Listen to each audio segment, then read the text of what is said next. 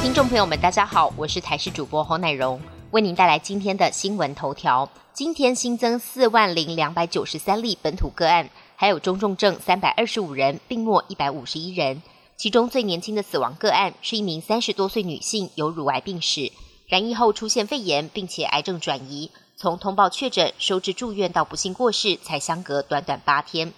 本土疫情逐渐趋缓，却有工位专家示警。比照美国经验，国内将面对的是病毒株变异的问题，而且九月开学到秋冬这段时间，疫情可能会变得更加严重。双北市午后再降下大雷雨，台北市松山区一棵二十公尺高的路树突然倒塌，当场砸坏了一辆要价三百万的进口车，车主说维修费恐怕就要二十万元。另外内湖区同样也发生了路树倒塌的意外，还好没有人受伤，但时雨量来到六十七点五毫米，冲上全台第二。而台北市观船局的即时影像更拍到了超大雨瀑布。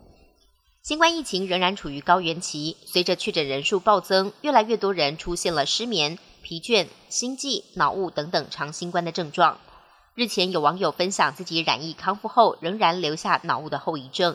开车回家路上突然忘了自己在哪儿，对周遭环境完全陌生，形容像是失智的感觉，直呼真可怕。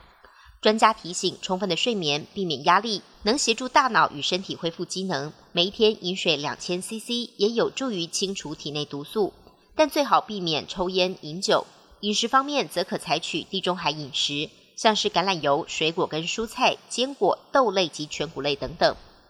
中共解放军近日频频在台湾周遭海域进行海空联合演习，还宣称台湾海峡非国际水域。美军印太司令部证实，二十四号有一架 P-8A 反潜机从台湾海峡由南往北飞行，还刻意开启航空识别器，在台海上空画出一条海峡中线。解放军空军马上广播，用接近领空为由要求驱离，但美军透过无线电回击说这是依照国际法。军事专家认为，美军这样的举动除了反制攻击扰台，也有可能是来进行情报搜集。《哈利波特》作者 J.K. 罗琳最近沦为俄罗斯搞笑双人组恶搞的对象。两位喜剧艺人伪装成乌克兰总统泽伦斯基，假借讨论慈善工作的名义跟罗琳搭上线。他们骗罗琳说已经下令在飞弹上刻索命咒，要来轰炸俄军，还说哈利波特额头上的闪电疤痕太像支持俄军的 Z 字符号，问罗琳是否愿意做出修改。罗琳还认真的回说会研究一下。罗琳被耍得团团转，而十几分钟的对话也全被录了下来。科学家在加勒比海的红树林里发现了长达两公分的巨大细菌，外观像是白色的眼睫毛，是人类在自然界发现的最大细菌。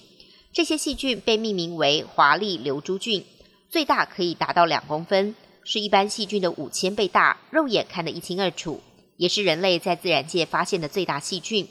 不过，最让科学家啧啧称奇的是，科学家还在这巨大细菌里发现类似细胞核的存在，将 DNA 区隔开来，颠覆了许多生物学知识。本节新闻由台视新闻制作，感谢您的收听。更多内容请锁定台视各界新闻与台视新闻 YouTube 频道。